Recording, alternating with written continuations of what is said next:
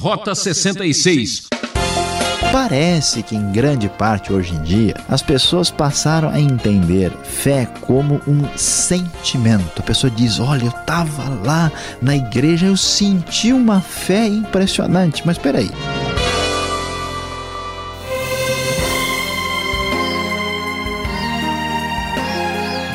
Um caminho de fé, uma estrada de esperança, uma trilha de amor. Rota 66, o programa que analisa os fatos bíblicos e explica as verdades imutáveis que abalaram o mundo. Estamos no Evangelho de Lucas, chegando hoje no capítulo 17, onde o professor Luiz Saião mostra a contradição dos religiosos diante do ensino de Jesus sobre a fé e o reino de Deus. Enxergando o invisível. Este será o assunto para nossa meditação. Você sabe o que é reino de Deus? O que escândalo tem a ver com perdão? Vamos conferir juntos.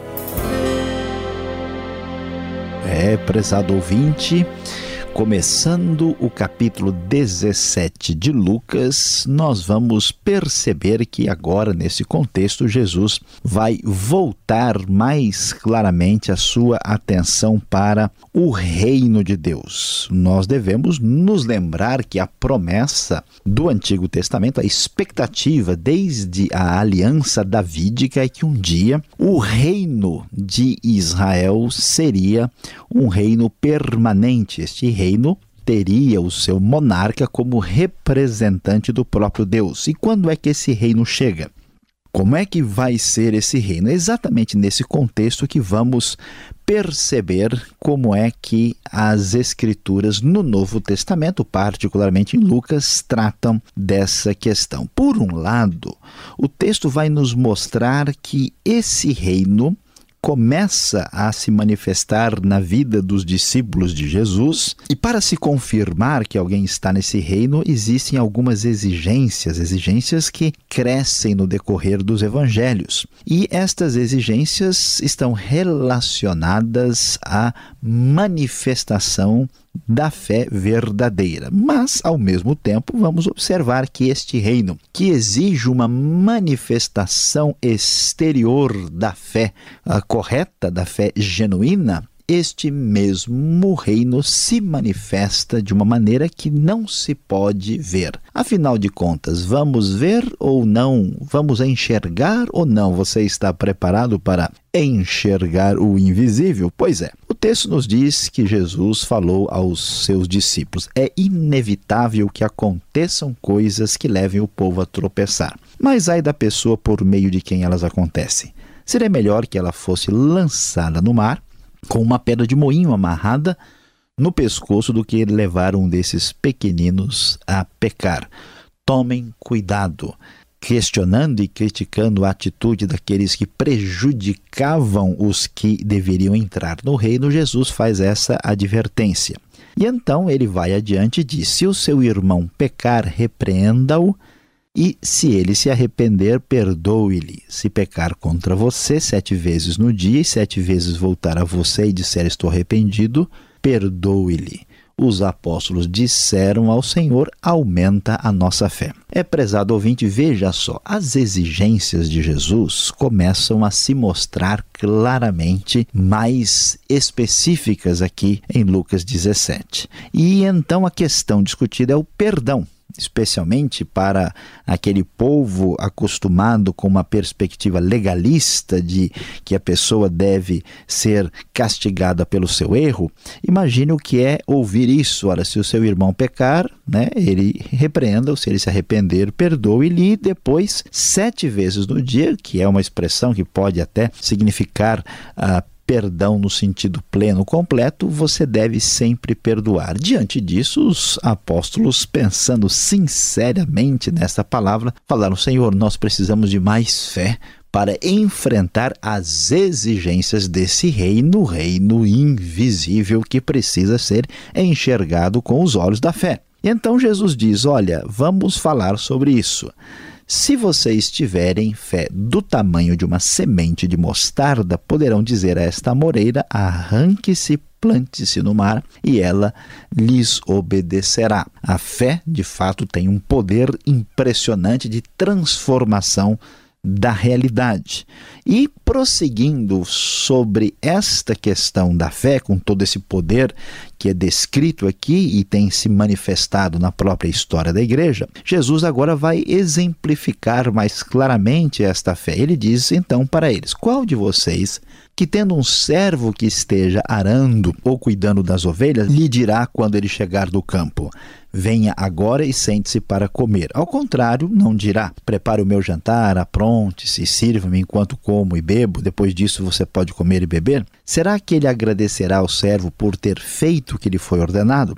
Assim também vocês, quando tiverem feito tudo o que lhes for ordenado, devem dizer: somos servos inúteis apenas cumprimos o nosso dever. Jesus está deixando bem claro aqui para os seus discípulos que a fé genuína, esta fé ligada ao reino, se manifesta como obediência, se manifesta de maneira concreta. É, prezado ouvinte, muita gente imagina que fé é uma espécie de sentimento no fundo do coração. Outras pessoas imaginam que fé é uma concordância mental com algumas doutrinas. Jesus vai dizer: olha, a fé se manifesta por meio de obras concretas. Não é possível ter fé verdadeira se ela não se manifesta. Portanto, a obediência que está ligada a essa fé, esse reino invisível pode ser visto por meio da atitude daqueles que estão neste reino.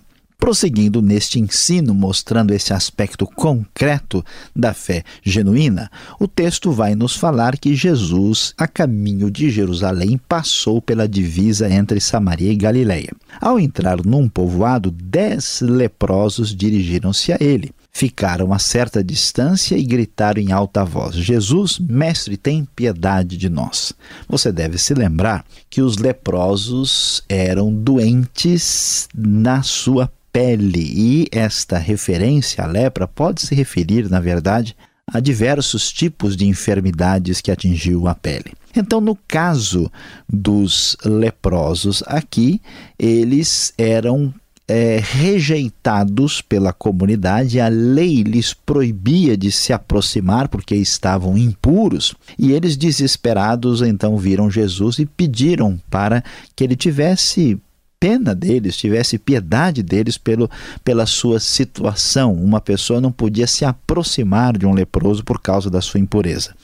Jesus então disse a eles o seguinte quando os viu: Vão mostrar-se aos sacerdotes. Enquanto eles iam, foram purificados, sararam da sua enfermidade milagrosamente. Um deles, quando viu que estava curado, voltou louvando a Deus em alta voz, prostrou-se aos pés de Jesus e lhe agradeceu. E este era samaritano. Jesus perguntou: Não foram purificados todos os dez? Onde estão os outros nove? Não se achou nenhum que voltasse e desse louvor a Deus, a não ser esse estrangeiro? Então ele disse ao homem que fora curado da lepra: Levante-se e vá, sua fé o salvou. Observe, prezado ouvinte, a verdade expressa por Jesus de que a fé genuína ela se manifesta concretamente. Este homem agraciado por Deus, por Cristo Jesus, na sua cura, voltou para agradecer. Essa gratidão é o que Deus espera. Portanto, aqueles que estão no reino devem manifestar as qualidades ligadas a esse reino, a fé, a verdadeira gratidão a Deus por ter recebido a grande bênção. Prosseguindo, a ideia do reino agora sim fica mais nítida e clara. Certa vez, diz o verso 20, tendo sido interrogado pelos fariseus sobre quando viria o reino de Deus, Jesus responde o seguinte: O reino de Deus não vem de modo visível. Nem se dirá aqui está ele ou lá está, porque o reino de Deus está entre vocês. Muitas traduções trazem a alternativa muito aceitável da preposição grega, que é o reino de Deus está dentro de vocês. Depois disso, os discípulos, ah, ele disse aos discípulos: Chegará o tempo em que vocês desejarão ver um dos dias do Filho do Homem, mas não será possível. Vão dizer: Ó, lá está ele, aqui está. Não se apressem em segui-los, pois o Filho do Homem no seu dia será como um relâmpago, cujo brilho vai de uma extremidade à outra do céu. Mas antes é necessário que ele sofra muito e seja rejeitado por esta geração. O reino de Deus, prezado ouvinte, é um grande mistério, porque ele está presente, mas ainda não chegou. O reino está presente na vida daqueles que encontram a Deus por meio de Cristo Jesus. Mas ele não chegou na sua plenitude. A igreja de Cristo existe exatamente para tornar visível aquilo que é invisível, que é o próprio reino. Por isso, vamos abrir os nossos olhos com fé para enxergar o invisível, o reino de Deus que já está presente entre nós. E este reino que já chegou ainda vai chegar, e quando ele chegar na sua plenitude, ele chegará de maneira surpreendente no final dos tempos, de uma maneira que não será possível prever. Jesus antecipa que vai haver muito engano, haverá aí muitos falsos profetas, como vemos especialmente ah, no Evangelho de Mateus, e aqui Jesus fala claramente sobre a situação final da vinda desse reino quando o invisível tornar-se plenamente visível. Ele diz: Olha, vocês lembram como foi nos dias de Noé? Vai ser a mesma coisa. O povo comendo, bebendo, se casando, até o dia que Noé entrou na arca e eles não perceberam, veio o dilúvio e destruiu a todos. A mesma coisa aconteceu no tempo de Ló. O povo estava lá fazendo tudo o que tinha vontade, comendo, bebendo, comprando, vendendo, plantando, construindo. E quando Ló saiu de Sodoma, choveu fogo e enxofre e destruiu todo mundo. Assim será no dia em que o Filho do Homem for revelado, diz o verso 30. Naquele dia, quem estiver no telhado de casa não deve descer para apanhar os bens lá dentro. Quem estiver no campo não deve voltar atrás para pegar nada. Lembre-se da mulher de Ló. Quem tentar conservar a sua vida perderá, e quem perder a sua vida preservará. Naquela noite, duas pessoas estarão numa cama, uma será tirada e outra deixada. Duas mulheres estarão moendo trigo juntas, uma será tirada, outra será deixada. Duas pessoas no campo, uma será tirada, outra será deixada, e então Jesus fala claramente da necessidade de ouvir a mensagem do reino, porque a manifestação plena do reino será imprevisível e certamente trará juízo. E então os discípulos assustados perguntam Senhor, onde vai ser isso? Né? Eles, então Jesus responde, onde houver um cadáver ali, se ajuntarão os abutres. Jesus ele é, acaba repetindo um provérbio falando daquilo que é óbvio, ou seja, quando você olhar e perceber esses sinais, saiba que estas coisas estão para acontecer. Prezado ouvinte, a nossa realidade é muito diferente do que parece aos nossos olhos. Abra a sua vida e o coração e a sua prática cotidiana para o reino de Deus, enxergando o invisível.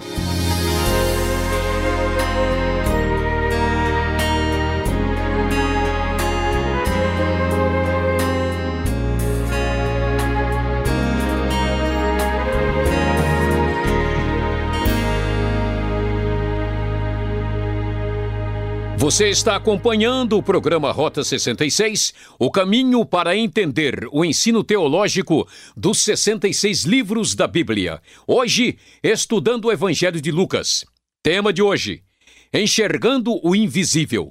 Rota 66 tem produção e apresentação de Luiz Saião e Alberto Veríssimo. Na locução, Beltrão. E não esqueça, participe. Escreva para rota66 arroba transmundial.com.br ou caixa postal 18.300, CEP 04626-970 São Paulo, capital. Vem aí perguntas e respostas. Confira.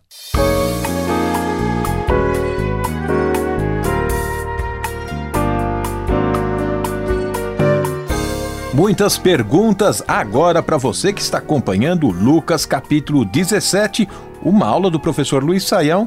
Perguntas na sequência. Primeiro versículo, professor, que escândalo é esse aqui mencionado? Seriam os mesmos escândalos que estamos acostumados a ouvir hoje em dia? Essa questão precisa ser respondida com atenção, pastor Alberto. Veja que, na verdade, é, a palavra escândalo não aparece em todas as versões. A própria nova versão internacional que nós lemos diz o seguinte: é inevitável que aconteçam coisas que levem o povo a tropeçar né, que em algumas versões mais antigas é traduzida por escândalos. É inevitável que os escândalos aconteçam. É, a palavra escândalo tem sentido aí bem amplo e variado, né? Escândalo geralmente é uma coisa fora do normal que chama a atenção de todo mundo e é discutido principalmente aí na mídia, né? Na Bíblia o escândalo não quer dizer isso. A ideia é exatamente como a NVI faz aqui na sua tradução, é de levar alguém a cair, levar uma pessoa a se afastar da fé. Então Jesus está ensinando que isso naturalmente vai acontecer, mas ai daquele que agir dessa maneira. Portanto, devemos aqui entender que não tem nada a ver com as notícias assim assustadoras de gente que perdeu o juízo e aparece na primeira página do jornal. Agora vamos falar sobre o perdão aqui, o verso 4 sete vezes ao dia. O cara né? Pecar contra ti sete vezes, vier ter contigo, então você tem que perdoar. Então só devo perdoar quem me pede perdão? É essa a condição aqui? Olha, essas perguntas complicadas são imperdoáveis, pastor Alberto. Vamos lá, vamos entender aqui como é que a gente deve considerar essa questão. Na verdade, é, o que está sendo considerado aqui é a objetividade do erro. Então vamos pensar: não é possível perdoar uma pessoa que não veio pedir perdão. Né? Como é que eu vou, por exemplo, uh, pagar uma dívida que não se manifesta concretamente? Não dá. Então, se alguém não veio pedir perdão, não há como perdoar. Então, o foco está na objetividade da, da ofensa, da falha, do erro, do pecado. Mas isso não significa, não pode ser mal entendido, que se eu tenho alguma coisa contra alguém no coração, eu não vou mexer com isso se a pessoa não vier falar comigo. A ideia não é essa, né? O que, que precisa ser considerado é que eu não posso guardar rancor, mágoa e ódio de ninguém. Então, se eu tenho dificuldade com uma pessoa, eu preciso perdoá-la diante de Deus e, se possível, se for necessário, falar com a pessoa. Mas é claro que se é, pensando agora do outro lado, um, um erro objetivo só pode ser oficialmente perdoado, né? Se a pessoa pessoa é, reconhece que falhou. Não há como, né? Às vezes a gente comete uma gafe, né? Faz uma coisa errada, até no outro ambiente, numa outra cultura, no outro país, você nem percebe que fez uma bobagem e não tem como você pedir desculpa se você não sabe nem o que aconteceu. Falando sobre fé, apresentada aqui de modo diferente de Jesus, ela pode ser entendida uh, nos dias de hoje uh, desta mesma maneira? Qual a diferença da fé daquela época com a fé de hoje em dia? Pois é, pastor Alberto, essa questão da fé aí chama a nossa atenção. De fato, ela é bastante é importante para ser considerada. Né? O que, que acontece? Parece que, em grande parte hoje em dia, as pessoas passaram a entender fé como um sentimento. A pessoa diz: Olha, eu estava lá na igreja, eu senti uma fé impressionante. Mas espera aí, a fé é, é a convicção que a gente tem por acreditar. Se você sentiu, então já não é mais fé. Você já está baseando a, a sua espiritualidade em alguma coisa que foi sentida. Fé, por definição, não se sente. Outras pessoas entendem que fé, né, isso quem tem aquele enfoque mais teológico, fé é uma concordância, né, é uma capacidade de assinar uma declaração de fé. Né? Então, olha, eu concordo com isso. Aqui, a ideia do Novo Testamento é que fé é algo semelhante a uma jogada de futebol. Quando a gente diz que o jogador acreditou na jogada, Ninguém diz que ele acreditou porque ele ficou concordando com a jogada, ou então que ele eh, sentiu que seria uma jogada muito boa. Acreditar na jogada significa correr, significa dar um carrinho para pegar a bola, significa se lançar para completar a jogada ali é, começada por um outro jogador. Da mesma maneira, esta é a fé do Novo Testamento. Então, se eu de fato estou feliz com Deus, eu tenho que agradecer, como fez o samaritano.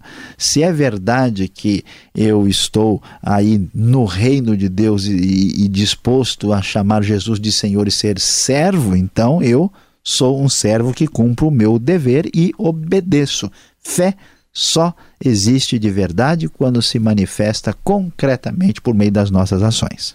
Lucas 17, aqui o verso 11 até 19, conta a história dos dez leprosos que foram curados por Jesus. Agora, curiosidade, por que só o samaritano volta, né, aparece para agradecer? Que Jesus queria destacar neste ensino aqui? Olha, aqui a coisa ela é provocativa, né? Por quê? Porque quando se fala em reino de Deus, a expectativa é o reino que vem, né, para os descendentes aqui a de Judá, seguindo aí a linhagem de Davi. E então quem que se espera, né, manifestar aqui um, uma expressão ligada a esse reino? Esse tipo de gente. Jesus começa a tocar nesse assunto e aí ele vai dizer que este reino chega com bênçãos de Deus e os que parecem estar percebendo esse reino não são as pessoas que imaginávamos que receberiam. É exatamente aquele tipo de gente que ninguém quer ver por perto, aquele tipo de gente que a gente assim quer ver pelas costas, que é o rejeitado aqui, o samaritano, ele é que volta para agradecer. Jesus enfatiza isso e Lucas conta bem claramente a história, mantendo né, um enfoque de valorizar a os discriminados, os rejeitados pela sociedade. Quem diria o samaritano é o herói dessa pequena história. Agora fala um pouco mais sobre este reino, né? É estranho, né? É um reino que chegou, mas ainda não veio. Ele está aí, mas ainda né? Vai acontecer? Como assim? Pois é, ele é um tanto quanto misterioso, né? Porque o reino era esperado desde os tempos de Davi, né? Começou com Davi, esse reino duraria para sempre quando surgiria então o Messias que iria reinar perpetuamente. O que que está se esperando? Manifestação de força, de poder, né, de domínio. É isso que se espera do reino. Quando Jesus vem falar desse reino, as pessoas estranham, porque esse reino é esperado apenas apenas como visível e como manifestação de domínio de poder. Jesus diz, olha, esse reino, né, a gente fala né, na, na, teologia, né, é, está entre o já e o ainda não. Ele já começou, ele começa no coração das pessoas, Deus vai agindo, né, por meio da igreja esse reino se mostra visível e ele vai se completar plenamente na manifestação futura de nosso Senhor Jesus Cristo, que será inequívoca, assim como né, é tão claro que um cadáver vai ser atacado por abutres, não há dúvida de que quando Cristo voltar, o seu reino se manifestará plenamente para trazer a sua vitória e também juízo para aqueles que não creram. E você que está nos acompanhando, fique ligado, vem agora aplicação do estudo para você.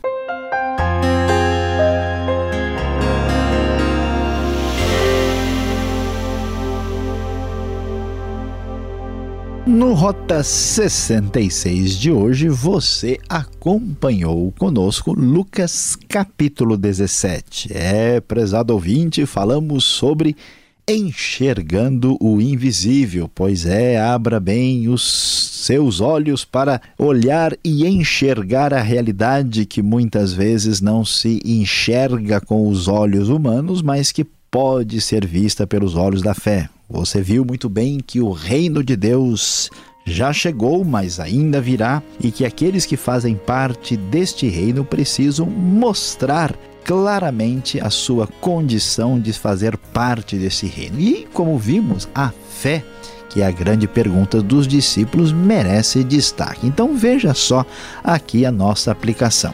A fé genuína não pode ser feita de mera intenção pois ela só tem validade quando se pratica o bem que deseja o coração.